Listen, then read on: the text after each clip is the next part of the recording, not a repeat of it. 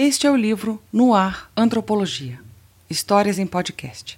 Uma obra que reúne a história de nove podcasts de antropologia que nasceram de 2019 para cá. O livro foi organizado por Daniela Mânica, Milena Pérez e Soraya Fleischer. Foi publicado neste ano de 2022 pela Pontes Editores e pela editora da Associação Brasileira de Antropologia, a ABA Publicações. Recebeu financiamento do Programa de Pós-Graduação em Divulgação Científica e Cultural, do Laboratório de Estudos Avançados em Jornalismo e Instituto de Estudos de Linguagem da Universidade Estadual de Campinas e do Decanato de Pesquisa e Inovação da Universidade de Brasília. O e-book pode ser encontrado no site da aba Publicações www.aba.abante.org.br. O livro impresso está à venda nas livrarias e com a Pontes Editores. www.ponteseditores.com.br. E já que é um livro sobre podcasts, nada mais coerente do que o livro também poder ser todo ouvido. Aqui apresento mais um dos seus audiocapítulos. Boa leitura, boa audição. Gostaríamos de homenagear as populações tradicionais, originárias ou trazidas a esta terra, sobre a qual produzimos este podcast. Sem elas, nada disso existiria. Nenhum corpo, nenhuma ideia. Pelos imigrados, pelos traficados e pelos turistas no país da Cobra Grande. Este podcast se destina a todos curiosos, profissionais ou amadores.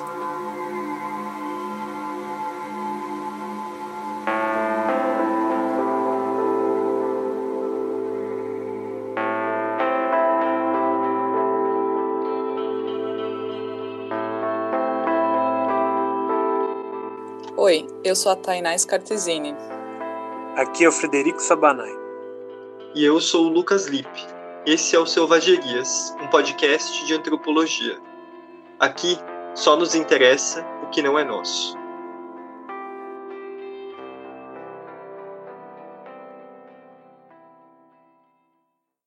Dentro de contexto, o ambiente sonoro do Selvagerias, por Frederico Sabanai, Lucas Lippe e Tainá Scartesini. Por onde começar? Como estudantes de antropologia, temos preferência por formas narrativas, e no caso do Selvagerias, nosso podcast, essa narrativa tem mais de um começo. O começo da antropologia como ciência, os nossos primeiros contatos com a disciplina e nosso início como grupo de produtores. Esse texto contará um pouco sobre esses diferentes pontos de partida são diferentes ambientes que se confundem em um único enredo. Pensando num contexto, um momento que explique o surgimento das nossas motivações e como o podcast nos contaminou, já temos algumas histórias. Fim de graduação, desemprego e eleições nacionais. Esse foi o ano de 2018 para Tainá Scartesini, Tai, que encontrou na escuta de podcasts e posteriormente na feitura deles um jeito de expressar suas inquietações. Era também uma maneira de continuar discutindo antropologia. Na segunda metade de 2018, tivemos nosso primeiro encontro. Discussões e acirramentos políticos se intensificaram no Brasil, fazendo com que Lucas Lippe se perguntasse onde estariam antropólogos nesses debates.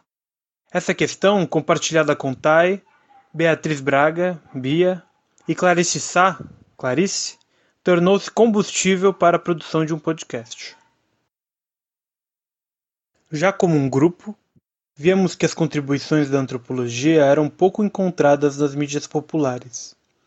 Sentíamos a necessidade dessa presença para além das revistas especializadas. E se essa área particular das ciências sociais nos provoca a exercitar múltiplos caminhos narrativos, a história da disciplina tem que circular em diferentes espaços Há muito a ser contado, mas principalmente muitas maneiras de contar. Um podcast, portanto, seria um veículo privilegiado para experimentação. Alguns meses de reuniões convergiram com as inquietações e a vontade de Frederico Sabanai, Fred, de se arriscar em práticas pouco difundidas na formação de ciências sociais. Rojado por esse desejo, Fred encontrou na construção da paisagem sonora dos Selvagerias a junção de interesses distintos, No episódio 4, por exemplo, em que falamos sobre o fim do mundo, misturamos instrumentos musicais com som de vento e de ambientes em silêncio. A intenção era construir uma sensação de vácuo, de vazio, que invadia as falas constantemente, confundindo-se com os ruídos de fundo da gravação. Assumimos que o som produzido por diferentes fontes, instrumentos musicais, animais e fatores climáticos, eram peças úteis para compor uma experiência auditiva. Fred, por sua vez, trouxe consigo Matheus Bravin, Mate, que estudava letras e já tinha formação em audiovisual, ajudando o coletivo com sua experiência em edição. O formato de podcast, uma mídia em áudio disponível em aplicativos e sites na internet, viu seu consumo e sua produção aumentar muito desde 2018. Essa forma de comunicação, até aquela época, não era explorada por profissionais da antropologia no Brasil. A inexistência de formatos impostos ou de limites de duração para cada programa dá total liberdade criativa para quem deseja produzir. Um desafio ao mesmo tempo difícil e estimulante. Além disso, a mídia em áudio correspondia ao nosso principal objetivo: ser uma ferramenta para que as discussões da antropologia atingissem um público mais amplo, além do pequeno grupo de estudantes que se dedica a estudá-la encontros, inquietações e motivações. Uma atmosfera precisa de estudantes das humanidades. Cenário em que os ataques a essa área do saber científico ganhavam força. O ano de 2018 e seu ambiente pleno de tensão nos provocou a dar concretude aos nossos desejos. Como começar? Essa pergunta cabe não somente ao texto. Ela nos persegue desde o nosso primeiro encontro. Onde gravar? Era preciso encontrar equipamentos, lugares adequados para a gravação, pessoas que nos ajudassem com a edição. Sobre o que falar? A quantidade de temas e estudos antropológicos nos obrigavam a escolher um caminho. Por diferentes razões, mantivemos nosso engajamento com selvagerias, mesmo depois da pandemia. Cada um de nós tem uma perspectiva diferente sobre como nos apaixonamos pelo fazer antropológico, o que nos convidou a estudar antropologia, assim como aquilo que nos provocou a produzir um podcast. São diferentes pontos de vista que ora nos aproximam, ora nos afastam. E esse constante movimento é o que nos une. Graduação em Ciências Sociais na capital paulista. Os corredores do prédio no meio da Faculdade de Filosofia, Letras e Ciências Humanas, FIFELESH USP, ambientes em que muitas coisas acontecem. As lanchonetes também. Abastecimento de cafés e lanches é essencial. Manter o cérebro funcionando demanda energia. O piso vinílico cinza dos corredores internos, que combina com as portas das salas de aula também cinzas, as longas filas das lanchonetes no horário do intervalo, as árvores, os jardins e os gramados que preenchem os espaços externos dos prédios as pessoas, assim como seus cigarros, cafés e comidas, que davam cheiro e sabor às rodas de conversa, também são importantes componentes do cenário que nos formou.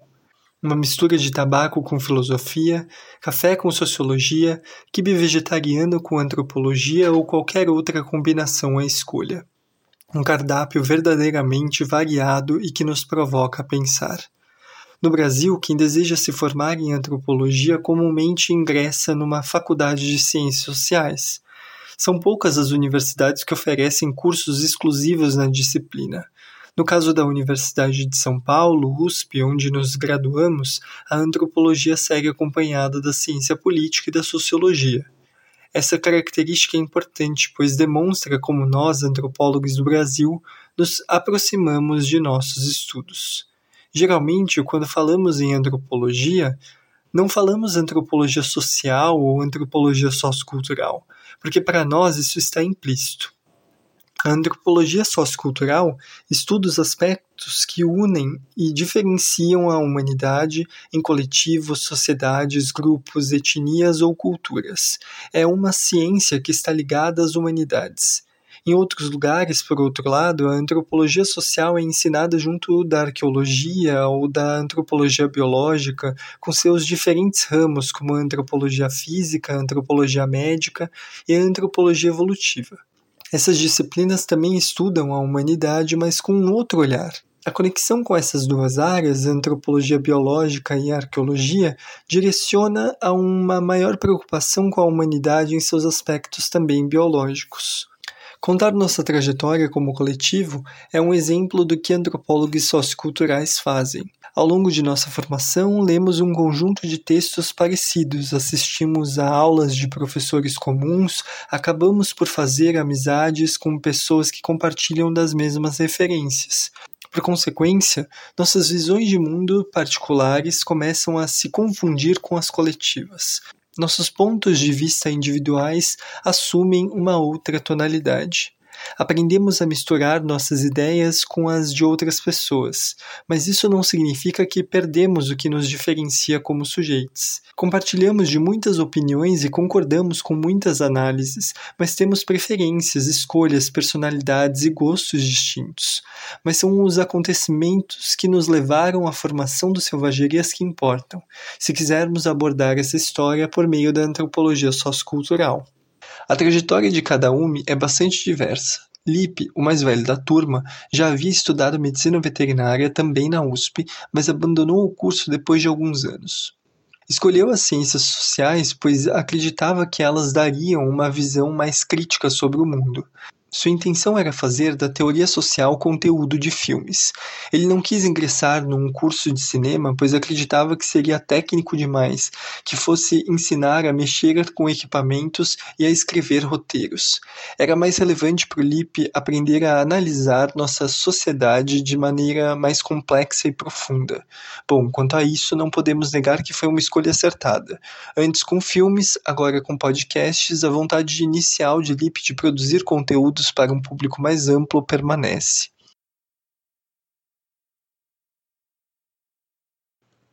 Tai, por sua vez, depois de prestar vestibular para letras, jornalismo, arquitetura e engenharia civil, tudo num ano só, descobriu que não sabia bem o que queria. Por influência de uma psicóloga e lendo um pouco mais sobre o campo, achou que as ciências sociais eram boas para pensar. Assim, com essa ideia na cabeça, deixou o interior de Santa Catarina, onde nasceu e cresceu, e se mudou para São Paulo de Malicuia, como se costuma dizer por aquelas bandas. Acha curioso como, depois de tantos anos estudando ciências sociais, se reencontrou com o jornalismo, carreira que desistiu de cursar, mas que agora faz parte de seu cotidiano. Fred, o mais novo do grupo a entrar no curso de ciências sociais, sempre foi apegado às imagens e às sonoridades, muito antes de ingressar na universidade. Desde cedo viveu em casa transbordado de parentes, foi acostumado a escutar muita gente ao mesmo tempo. Aprendeu o violão ainda pequeno, junto com os irmãos, sem saber ler uma partitura. Talvez por isso acabou colaborando para que não ingressasse em um curso superior de composição de música, por conta da falta de erudição. Prestou vestibular para Ciências Sociais logo após as movimentações de junho de 2013, um momento conturbado que reinseriu o anseio por um debate político incessante em toda uma juventude. Logo, reencontrou o ato da escutativa e da observação atenta por meio das abordagens presentes no campo de formação em antropologia. O Selvageria surge então de um encontro entre colegas, uma amizade entre fins de graduação que se viram atrás da seguinte pergunta: mas afinal, qual a diferença da antropologia para outras ciências sociais? No primeiro episódio do Selvagerias, O que é Antropologia, conversamos com Fernanda Arias Peixoto e Marina Vanzolini, professores do Departamento de Antropologia da USP. Ao longo do programa, falamos de algumas definições para essa ciência, por meio das quais discutimos nossa formação e nosso ofício.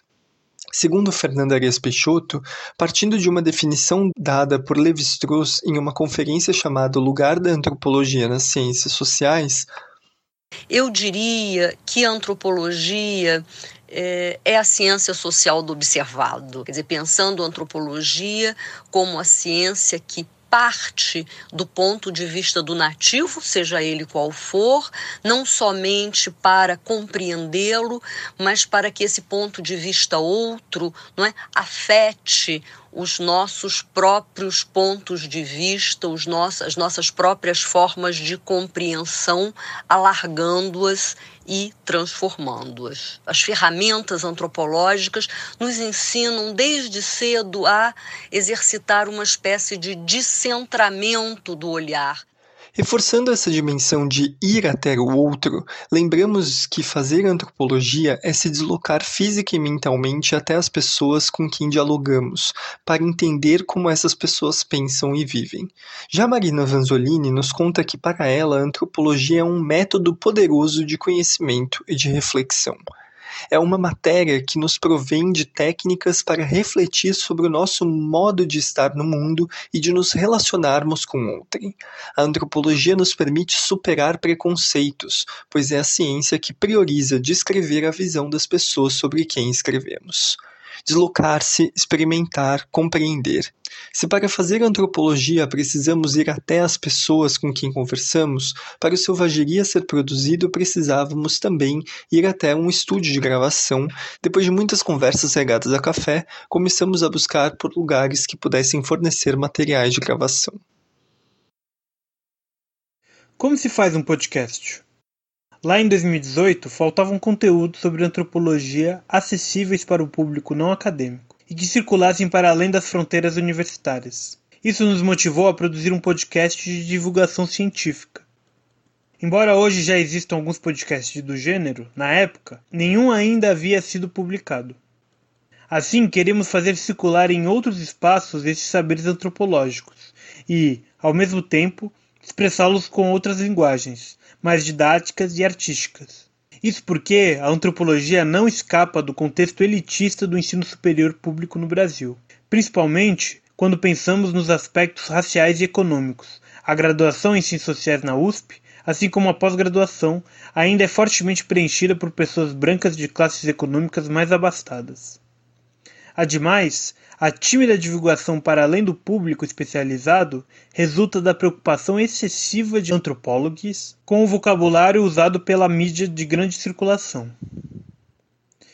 Os conceitos e contextos das informações importantes para antropólogos, quando reordenados ou traduzidos para sinônimos, podem resultar em desentendimentos, pois existem equívocos culturais nem sempre bem esclarecidos em rápidas explicações. Isso faz com que muitos pesquisadores se neguem a dar entrevistas a jornalistas.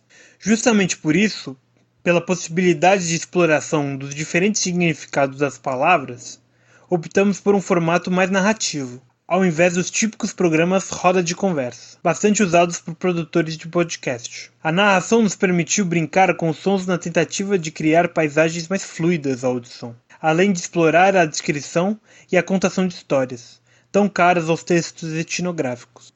Etnografias são textos que descrevem o trabalho de campo de um antropólogo e a produção com a qual conviveu. Ao mesmo tempo que o formato narrativo multiplica os recursos para contarmos histórias, exige um trabalho de edição mais cuidadoso dos áudios em comparação com as conversas gravadas. Por isso, essa escolha exige também uma técnica para lidar com os programas de computador específicos, uma boa audição e atenção redobrada. Como a intenção é fazer uma mistura, uma sobreposição de sons que permitam fazer ouvintes para o ambiente narrado, o lugar que gravaríamos também precisava ser escolhido com cuidado. Quanto mais silencioso, melhor. Afinal, onde gravar? O fato de a USP ser um destino comum, onde íamos com mais frequência, tornava-a uma alternativa mais óbvia. Decisão estratégica, porque a mobilidade urbana na maior cidade da América Latina, São Paulo, é sempre um problema que se impõe. O trânsito é uma interferência dos deslocamentos, mas também pelo barulho que provoca. Precisamos de silêncio. E no campus do Butantã estaremos também em relativo isolamento dos barulhos da cidade. O que acham de estúdios de gravação? Ainda melhor. Mas onde existem estúdios na USP? Após algumas portas fechadas, encontramos no Laboratório de Imagem, Som e Antropologia, LISA USP, vinculado ao Departamento de Antropologia da FEFELESH USP, um espaço de acolhimento. Lá passamos a gravar nossos programas. Localizado na Colmeia, um conjunto de prédios anexados ao conjunto residencial da USP, o CRUSP, o LISA é um centro de pesquisa, documentação experimentação em antropologia audiovisual. Além da sua coleção de filmes, imagens e registros sonoros disponível para consulta, o laboratório tem a infraestrutura e o suporte técnico de que estávamos em busca. Nesse ambiente teremos um outro início, Com o apoio de Silvia Caiobi, Ricardo Dionísio e, em especial, de Leonardo Fuser, começamos nossa jornada. Também recebemos o apoio da Pró-Reitoria de Graduação da Universidade de São Paulo, PRG-USP, com duas bolsas durante quase um ano. Isso possibilitou alguns de nossos integrantes dedicarem mais tempo para as atividades do podcast. Foi nessa oportunidade que o Fred e o Matt se juntaram ao Selvagerias. Como contar uma história da antropologia? Durante os quatro episódios de nossa primeira temporada, buscamos falar sobre a história da antropologia abordando alguns de seus marcos e correntes. No primeiro episódio, o que é antropologia, demos algumas definições possíveis para o campo disciplinar e apontamos como ela se relaciona com o nosso cotidiano. Já em Selvagerias, Barbáries e Civilizações, o segundo episódio, adentramos o terreno que os antropólogos costumam apontar como o começo da disciplina, os evolucionistas. No terceiro, Um Caldo Brasileira, focamos no início da antropologia no Brasil. E no último episódio, Os Fins da Antropologia, brincamos com os diferentes significados da palavra fins, que pode significar tanto finais como finalidades. Exploramos uma vertente mais jovem da disciplina, além de comentar grandes acontecimentos de 2020, a crise ambiental e a pandemia de Covid-19. Olhando retrospectivamente, podemos afirmar que um espectro rondava o de selvagerias, e esse espectro era Marilyn Strathern. A antropóloga britânica, nascida em 1941, é conhecida internacionalmente por seus trabalhos sobre formas de parentesco e a respeito dos Hagen, povo nativo da Papua Nova Guiné, ilha melanésia situada próximo da Austrália. Em particular, fomos movidos pela discussão dela em Fora de Contexto, as ficções persuasivas da antropologia. Nesse livro, preocupada com a possibilidade e os modos de exprimir conceitos alheios com ideias familiares, Strathern questiona quais são os efeitos que as narrativas antropológicas sobre a origem da disciplina e seus procedimentos provocam no próprio fazer antropológico. Em resumo, a discussão da autora sobre e a antropóloga como escritore nos ajudou a pensar o modo como contaríamos a história da disciplina, tema de nossa primeira temporada. Percebendo que poderíamos trilhar múltiplos caminhos, tivemos de escolher uma história e um modo de contá-la, dentre tantas outras possibilidades narrativas. Lidávamos então com o problema de como apresentar para um público amplo o que as antropólogas fazem, como trabalham e o que ou quem pesquisa pesquisam. Assim, paramos também para pensar na forma como aprendemos a história da antropologia ao longo de nossa própria formação, a qual, de certo modo, tornou ilegíveis alguns autores tidos como evolucionistas, tais como Sir James George Fraser, Edward Bernard Tyler e Lewis Henry Morgan. O motivo que os transformou em autores mal vistos costuma ser vinculado ao legado eugenista de tais trabalhos. O eugenismo foi uma corrente de pensamento que buscou produzir uma seleção racial baseada na ideia de bem-nascide, visando o aprimoramento humano. Procuraram-se bases para essas teses em outras referências, em trabalhos antropológicos, ainda que os antropólogos não concordassem necessariamente com isso. No entanto, para Strathern, o que tornou um conjunto tão diverso de autores ilegíveis não foi só o legado deles, mas também o surgimento de uma nova forma narrativa dentro da antropologia. Os antropólogos evolucionistas se aproximavam de seus leitores, que eram seus companheiros de nacionalidade, classe e ou etnia, e lançavam um olhar exótico para outros povos e culturas. O exotismo estava na aproximação que faziam de exemplos etnográficos tão diferentes uns dos outros, mas postos lado a lado sem contexto, isto é, sem mostrar suas particularidades. Por sua vez, a partir de Bronislaw Malinowski, antropólogo polonês radicado na Inglaterra e um dos criadores do método etnográfico, os antropólogos modernos priorizavam as descrições etnográficas densas a respeito de um só povo com o qual conviveram por um longo período de tempo.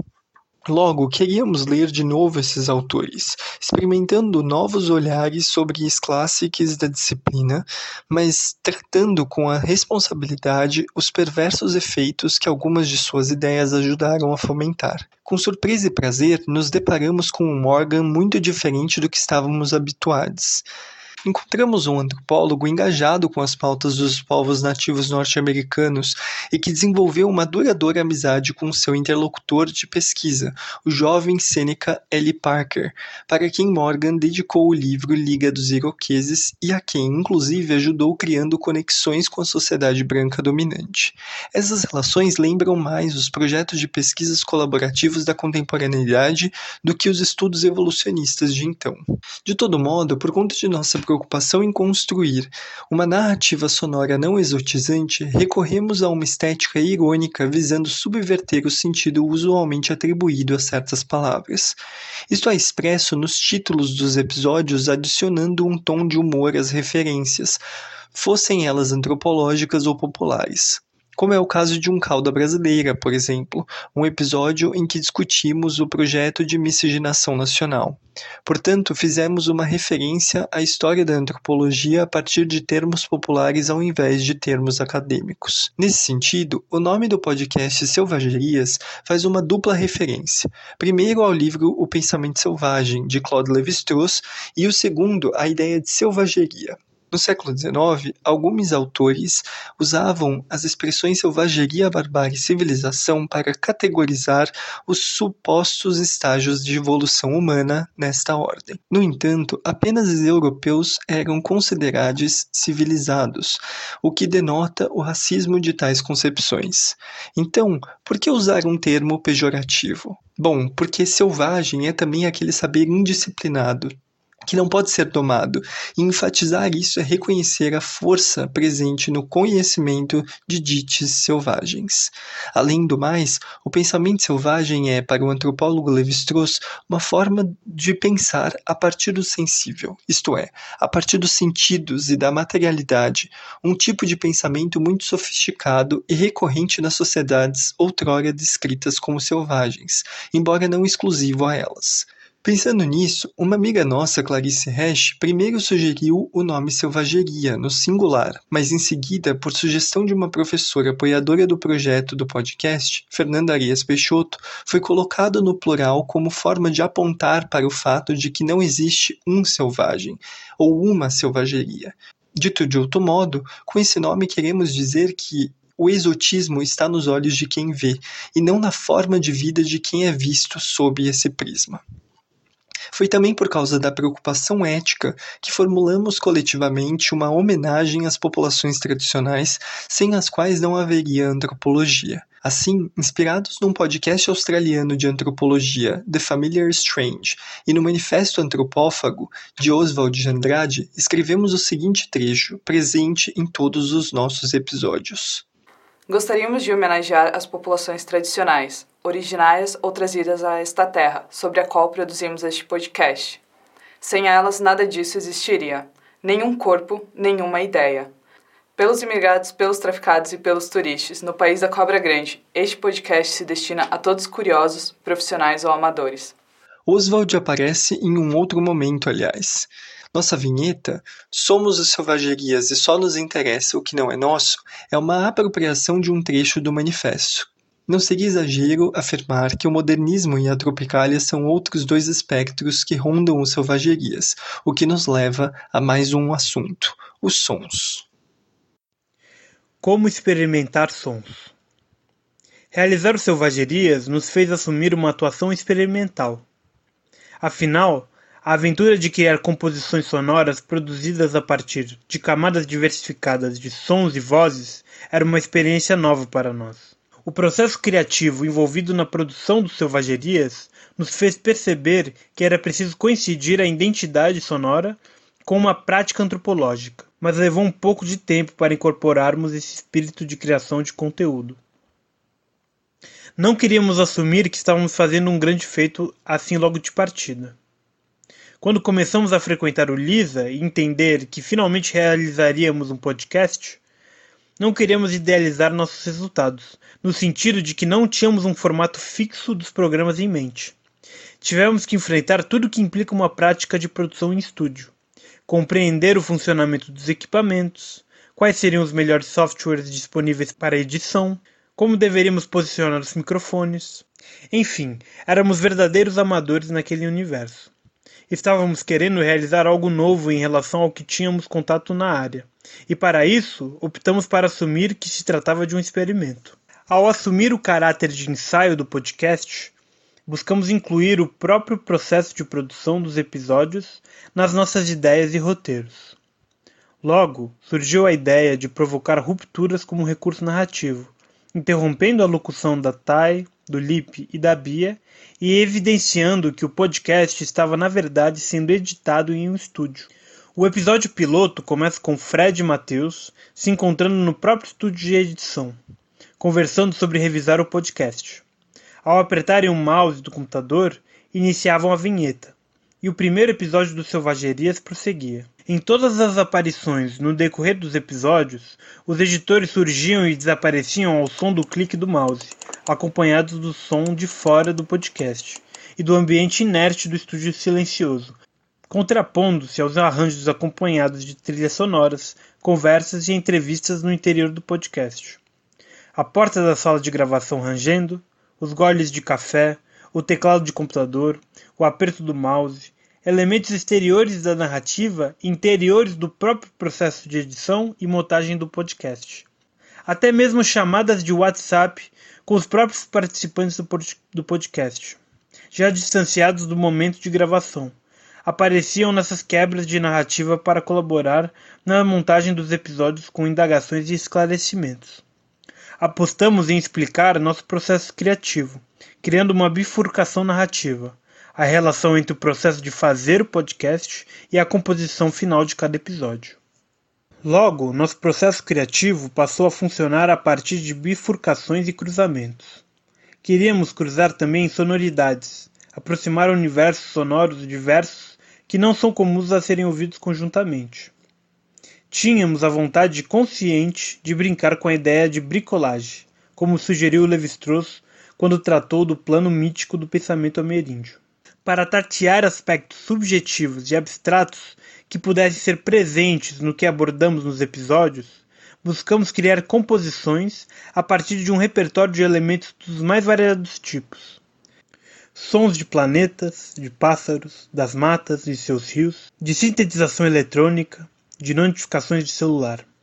Queríamos priorizar o sensível da narrativa e trazer a percepção do conflito e da convivência de diferenças, através da composição de frequências sonoras variadas. Tentamos usar esse recurso para ajudar a pincelar tons de dramaticidade na narrativa construída, pontuando tensões, dúvidas e clarividências.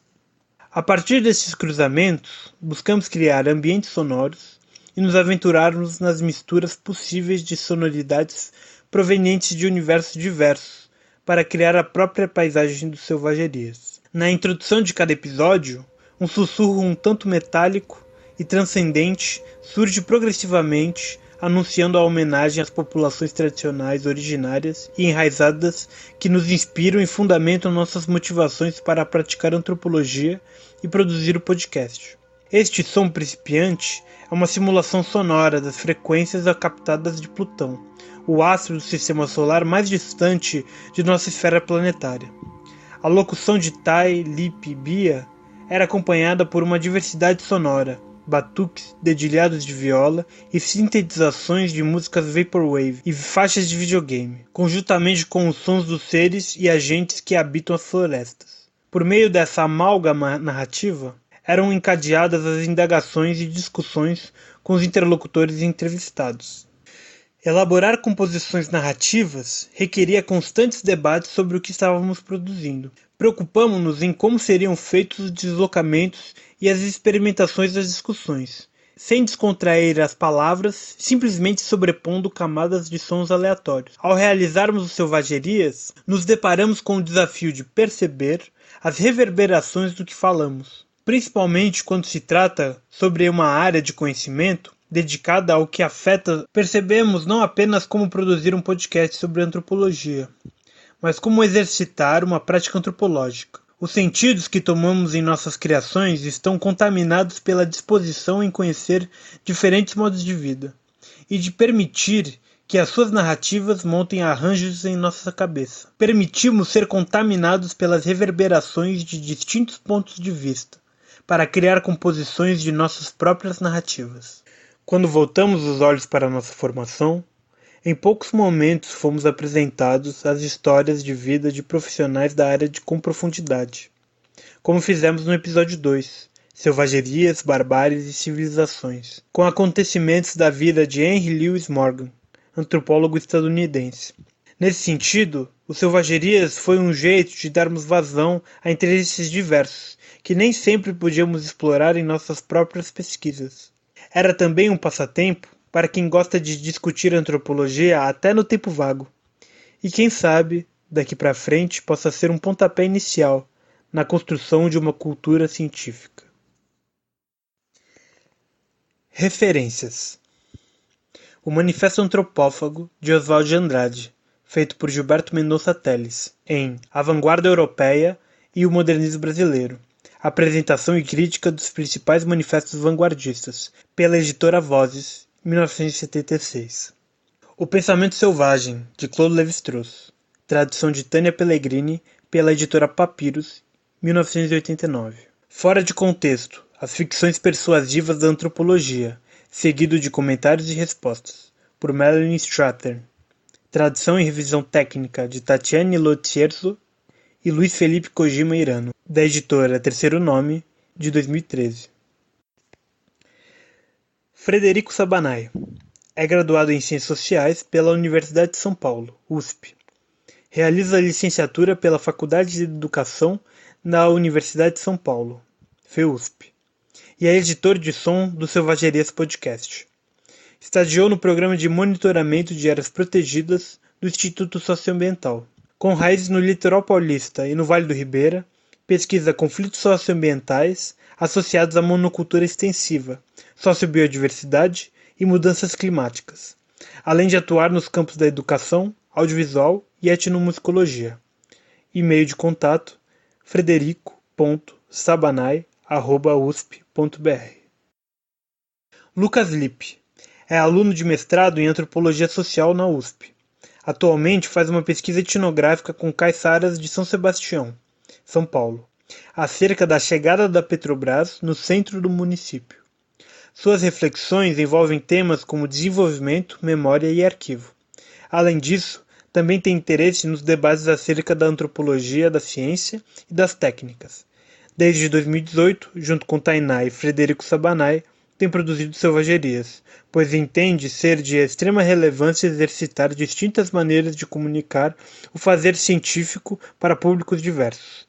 E-mail de contato lucas.lip.silva.usp.br Tainá Scartesini, catarinense radicada em São Paulo, é bacharela em Ciências Sociais pela USP, especialista em jornalismo científico pelo LabJOR Unicamp. Atualmente faz mestrado em Antropologia Social, também pela USP, onde pesquisa o projeto de créditos de carbono desenvolvido pelos Paité Suruí, Interessa-se por debates interdisciplinares entre etnologia, ecologia e economia, com foco nos temas de mudanças climáticas e CIT, Ciência e Tecnologia. Desde 2018, produz o podcast Selvagerias com colegas de graduação. Acredita na palavra e na escuta. E-mail de contato taiscartesini.gmail.com